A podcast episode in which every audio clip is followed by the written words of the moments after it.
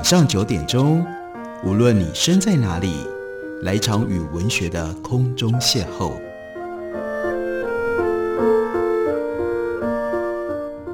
杨照谈书，邀您一同遨游文学世界，认识古今中外的经典之作。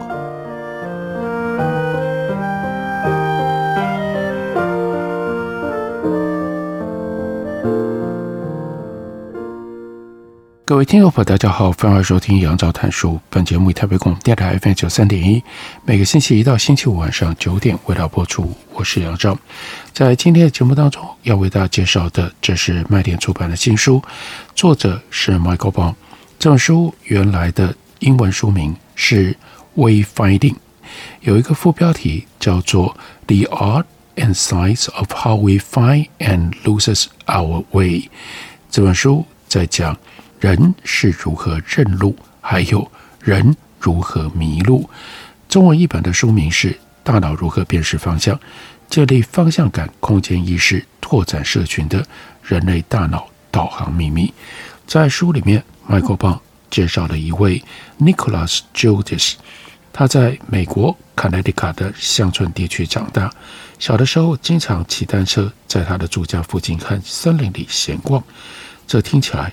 没什么奇特的，直到你得知了 Nicholas Judice，他咋从出生开始就已经近乎全盲，他的视力是零点零一，视力正常者最远可以看到六百多公尺以外的东西，而 Nicholas Judice 最远却只能够看到距离六公尺前的东西。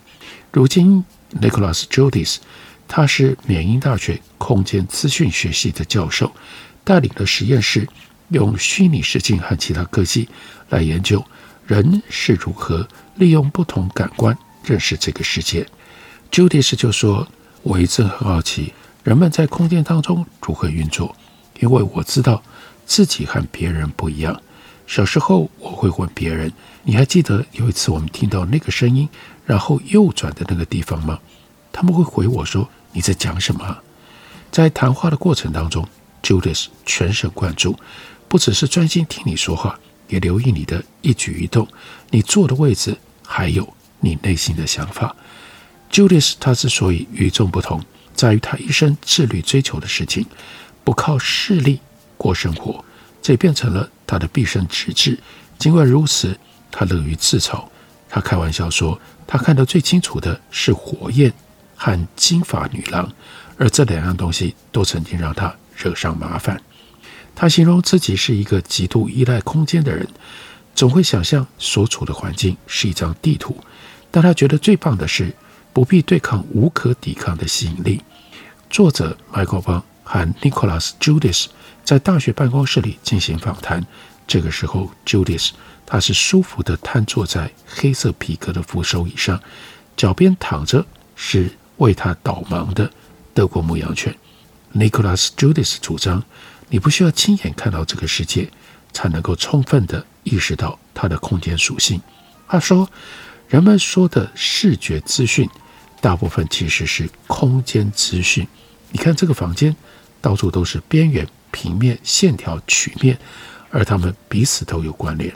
那些东西属于空间性质，而不是视觉性质。颜色才是视觉性质。感受一个空间，比看到它还要花时间。但如果一个人能够慢慢的熟悉空间，他就可以做得一样好。有大量证据显示，非视觉感官建构而成的认知地图，在运作跟功能上，和透过视觉所建构而成的地图，你不妨试试一个简单的思想实验：想象自己站在最爱去的酒吧里的一张桌子前面，正前方有一个空盘子，一只叉子。和一罐打开的啤酒瓶，那个盘子距离桌缘五公分，叉子距离盘子左侧五公分，酒罐则距离盘子右上方五公分，也就是在一点钟的方向。你有几种方法可以得知这些物品之间的关联？最直接的是看着它们，如果你的视力正常的话。另外一种同样准确的方式是用双手触摸。或者你可以请别人描述。不管选择哪一种方法，在你的心中，他们的空间关系差不多都是一样的。Nicholas Judas 喜欢透过这个练习来证明空间认知、认识周遭空间的方式的运作和视觉处理是两回事。我们可以透过任何可运用的感官来建构我们脑中的地图。神经成像研究所得到的结果也是如此。神经成像研究所得到的结果。也是如此，庞海马回区是大脑处理三维景象的一个区块，让我们能够从不同角度看待同一个地方。而研究发现，不论接受到的空间讯息来自于视觉或者是触觉，基本上庞海马回区都能够有效地运作。而我们对于老鼠所做的实验也显示了，脑中位置细胞可以凭借着视力、声音和触觉。来绘制认知地图，而我们有充分理由相信，人类也是如此。也就是在动物移动的时候，让海马回当中位置细胞同步放电，那有着低频震荡，在视障者和视力正常者的身上，同样能够有效运作。大脑无论接收到什么样的讯息，都能够从中建构可以让我们去认识世界的地图。尽管在缺乏视力的情况底下，这需要付出更多的努力。看得见的其中一个优点是，你只要看一眼，就能够知道自己位于何处，还有刚才去过哪里。视障者要想做到这一点，难度就会高得多了。Judice 就说，如果你问拥有视力的人，如果他必须要蒙着眼睛四处走动，他们会害怕什么？得到的答案是。撞到东西、摔下楼梯，还有要怎么知道前方有东西可以避开？对于视障者来说，这些都不是问题，因为他们有手杖，他们有导盲犬或者其他辅助工具。困难点在于知道自己身处何处，更新导航资讯和建构认知地图。听觉和触觉所传达的字体移动距离和方向资讯，远远少于视觉。对于视障者而言，散步不是放松跟放空的好方法，而是需要不断地注意环境、耳听四方，还有要解决空间的问题。视障者不像一般人天生就能够辨别各式各样的声音，或者是了解移动和距离之间的关系，他们需要从零开始学习。Nicholas Judice 他走访陌生的城市的时候，经历的事物。就和任何视力正常的人一样，多彩多姿，但是这不是容易的。举个例子，假如他要从旅馆到对街的面包店，就必须要留意一连串的线索，而那些是视力正常者根本不会注意到的事情。例如说，提醒他绕过街道设施的脚步回声，有助于他判断人行道上是不是有露天座椅的人声，脚下踩着斑马线的触感。还有让他知道自己抵达目的地的面包香气。一些视障人士，他们学会像蝙蝠一样解读这个世界，利用车舌音或者是手杖轻敲之后的回声，来创造对于前方物体的声音表征。那里有一棵树，这边有一面墙，那里有一群行人。不遗余力提倡这项技巧，并且以高超的回声定位能力，赢得了。蝙蝠侠称号的 Daniel Kish，他说这个动作就像是在黑暗当中点燃火柴。他表示，回声会使视障者的大脑产生画面，如同光线对于视力正常者所造成的影响。在二零一五年，Daniel Kish 他的 TED 演讲标题是 How I Use Sonar to Navigate the World？我如何利用声呐在世界中导航？他就描述回声定位为他带来了三百六十度的视野，在我后面跟前面同样管用，转角也行，还能够穿过不同的表面，这有点像是模糊的立体几何空间，人人都可以利用回声来定位。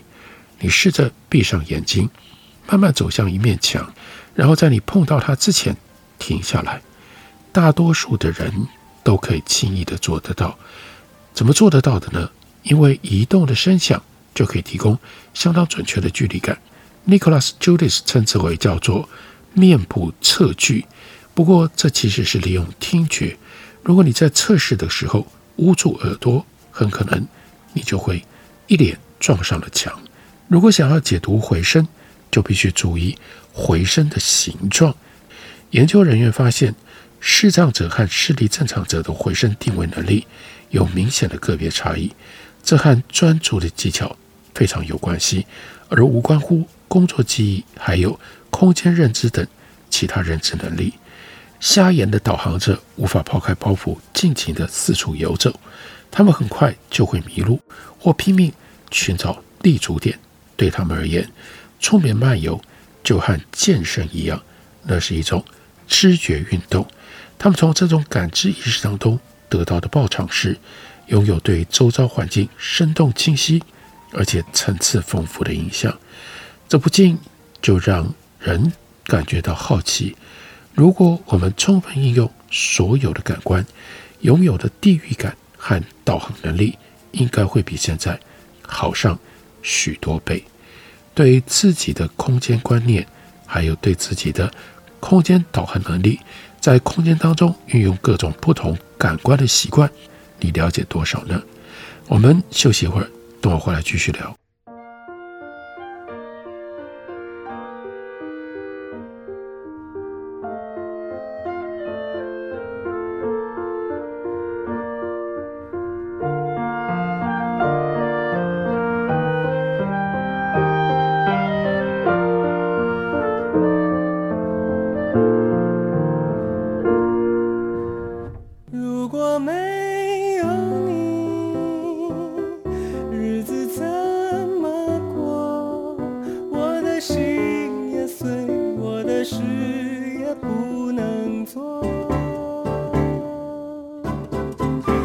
我是林俊逸，台北的好声音尽在 FM 九三点一 AM 一一三四台北广播电台。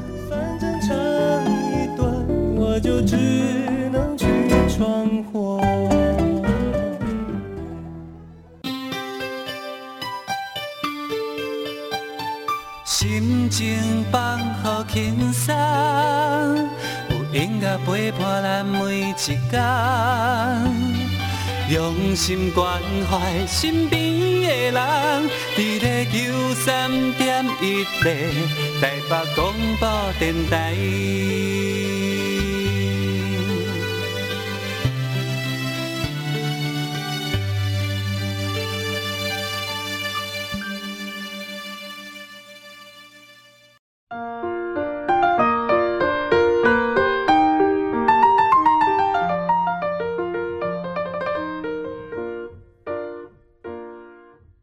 感谢您继续收听《杨照谈书》。本节目以台北广播电台 FM 九三点一，每个星期一到星期五晚上九点，为大家播出到九点半。今天为大家介绍的，这是麦克风他所写的《大脑如何辨识方向》。在书里面，麦克风提了另外一个有趣的例证。他说，在两次世界大战期间，收建的许多航空壮举当中，最古怪的一项是 Carol Brownlee，他在一九三零年九月。尝试飞越太平洋的挑战，在此之前，他已经曾经三次独自从日本飞行七千七百多公里到美国，但是呢，没有一次成功。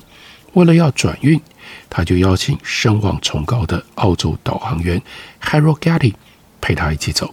他们的旅程并不顺利，还不到航程的四分之一，飞机的燃油舵就发生了故障，排气管破裂。预期的顺风也没有出现，以至于他们只能够在低垂的浓雾当中盲目飞行。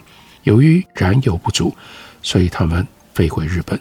这个时候，从排气管漏出的一氧化碳渗入到了驾驶舱，以至于 Brownlee 开始失控大笑。他握着操纵杆的双手飘忽不定，不知怎么的，有一刻他突然让飞机往下俯冲，直到 Getty 拿螺丝扳手敲他的头。他才回过神来，在这之后的航程当中，两个人都因为受到一氧化碳的影响，意识恍惚。尽管精神不济，而且能见度很低，Getty 仍然努力地让飞机保持在航道上。过了二十五个小时，他们跨越了日本的海岸线，也就是他们先前起飞离境的地点。Getty 很快就以纯熟高超的导航本领远近驰名。第二年，他陪同 Willie Post 驾驶 Willie Mile 号完成环绕世界一圈的创举。这趟旅程花了八天半的时间，比之前保持最快纪录的德国籍飞船少了十三天。而这次 Getty 同样有大半航程都是顶着迷雾辨别方向。Getty 靠的是航位推测法，根据飞机的时速和风向估算所在的位置。有鉴于这个方法会迅速累积误差，所以 Getty 他必须要趁天气晴朗的时候，使用六分仪测量太阳或者是特定恒星的仰角，交叉比对和航线图所成的角度，来计算飞机所处的经纬度，进而达到更准确的估测。Getty 在他写的书里面就描述这一段惊险万分飞越大西洋之旅。我们一次又一次穿过伸手不见五指的浓雾，大雾毫不留情吞噬我们，四周一架飞机都没有，我们只能独自摸索方向。Getty 采用的基本导航原则已经有几个世纪的历史，但他是第一个对这样的原则进行修改，以便于套用在飞航上的人。著名的海军领航员 Philip Williams。形容这位他的昔日伙伴，他是指南针和地图的专家，他在航空界的实战经验比今天世界上任何一个人都还要多。Willie Post 则在他的著作里描述和 Getty 合作的心得。他说：“Harold Getty 才是真正驾驶威尼美的人，我只是遵照他的指示而已。”是什么让像 Getty 这样的人擅长导航？从 Getty 的经历当中，我们看不出明确的途径。Getty 在十三岁到十六岁就读澳洲皇家海军学院，他的数学不好，他的导航测验也不及格。快二十岁的时候，他到轮船公司当学徒期间，他迷上了夜空。随船横渡南方海域的时候，他经常躺在甲板吊床上观测星象，他独自摸索星辰的位置跟轨迹。自创了一套天文导航法，大概在这段时期，Getty 他就体会到彻底迷失方向是什么感觉。跟着太平洋一艘游轮在加州圣路易欧比斯波靠岸了之后，他和同船的几名水手开车前往当地的一场嘉年华盛会。结束了之后，同伴们不小心丢下了他，被迫在黑夜当中徒步三十几公里。回到港口的他，尝试抄捷径，但最后走到了一座圣谷，完全不知道自己身在何处。他在之后回想，他就说：“我漫无目的四处游走，过去八年来努力钻研跟经营的事业岌岌可危。最后在游轮起航前往澳洲的几分钟之前，他才终于及时回到了船上。那次的经验。”让他惊恐不安，所以他就倾毕生的心力投入导航，为了要确保自己再也不迷路。Getty 飞航的导航才能似乎是从经验和迫不得已的处境当中磨练而成的，而杰出的导航员通常都是如此。Getty 具备所有优秀导航员都有的一项特质：善于注意细节。享年五十四岁的他。在一九五七年去世之前，写了一本书，详细描述如何利用自然气象导航，例如太阳、月亮、星星、风、河流、云、雪、沙丘、树木的形状、海水的颜色、海鸟的习性，甚至是蚂蚁堆的方位。这些年，这本书的名称改了好几次，有 Natural is your guide。有 Finding Your Way on Land or Sea，也有一个版本叫做 Finding Your Way Without Map or Compass。Getty 他在二次世界大战期间为美国空军撰写的生存指南，首度提出了一些建议。后来这些实用的指引成了所有美国陆军航空军救生筏的标准守则。Getty 相信，一个人即使没有优异的方向感，也能够成为自然导航者。你只需要利用与生俱来的感官，仔细观察周遭环境。他就描述自己在飞行的时候，观察美国乡村地区所得到的发现。他说：“我可以根据很多东西判断地面上的风向，像是房屋烟囱冒出的烟、树木弯折的形状和树叶背面的银白色鳞片。我发现，在星期一观察家家户户的晒衣绳来判别风向，要比其他天容易得多，因为大家习惯在星期一洗衣服。从一些奇特的小地方可以看出，有一些区域有自己的特性，而那些特征几乎就可以变成他们的标志。举例来说，在 Ohio 的农业地带，几乎每一座小型谷仓跟建筑物都装有构造精细的避雷针。在威利曼爱号成功环绕地球一圈的三个月前，英国飞行员 Francis Chester，他就完成了第一次独自驾驶木造机身的 Gypsy Mars 号从纽西兰飞越塔斯曼海到澳洲的旅程。这项成就很快就在导航界传为佳话。由于那架飞机的燃油容量不足以直飞一千九百多公里，所以 Francis Chichester 他就选择短暂停留在 Norfolk 岛。所以他选择短暂停留在两个中继点。这两个中继点和两边海岸的距离大致相等。不过这两座岛屿面积狭小，只要指南针有那么一点点的误差，就会导致 Chichester 完全错过它们。他利用一个普通的六分仪来修正位置，趁每一次太阳露脸的时候进行量测。这么做非常的危险，因为他需要双手稳稳握着仪器，对准目标，就只能够靠双脚、膝盖或者是手肘顶住飞机的操纵杆。他并不像 Getty 那样有特殊的工具可以测量风速。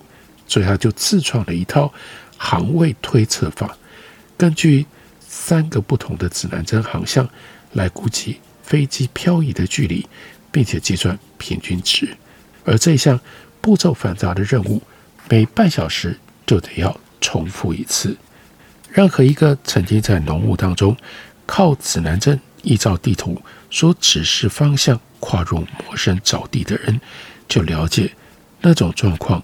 是多么令人惊慌！你会怕走错路。当你盲目朝未知方向前行，会需要庞大的意志力才能够信任手边的仪器。但你不得不这么做。在这里得到的非常重要的原则，那就是自信对于导航是一大优势。而 Chichester 他总是肯定自己，因为这样，所以。他就能够和 Getty 具备有共同点，他们两个人都成就了导航界的创举，也都热衷将独家的本领传授给他人。Getty 创立了导航学校，之后协助指导美国空军；Chichester 则指导英国皇家空军，教导战斗机飞行员在空袭之前牢记地图上的地标，如此在飞行的时候就能够专心锁定。地面上的目标，Chichester 和 Getty 都设定了远大的目标，并且致力于打破纪录。Chichester 从来没有仿效 Getty 完成环绕地球飞行的壮举，但是他在海上取得了同样出色的成就，成为独自由西往东绕过南方海域广阔海角的第一人。而且他完成的时候，他已经六十五岁了。Getty 和 Chichester 彼此也是好友。Getty 去世的时候，Chichester 在英国航海学会的期刊当中写了一篇悼念文章，回忆两个人结识的二十年当中，他从 Getty 身上学到机智聪明而且健全可靠的导航建议。Getty 是伟大的自然导航者，更是一个品格高尚的好人。像是 Chichester 和 Getty 的故事。让我们在读 Michael Bond 的这本书，不只是增添了科学的知识，也多增加了人文的温暖。这本书的书名叫做《大脑如何辨识方向》，介绍给大家，推荐给大家。感谢你的收听，我们明天同一时间再会。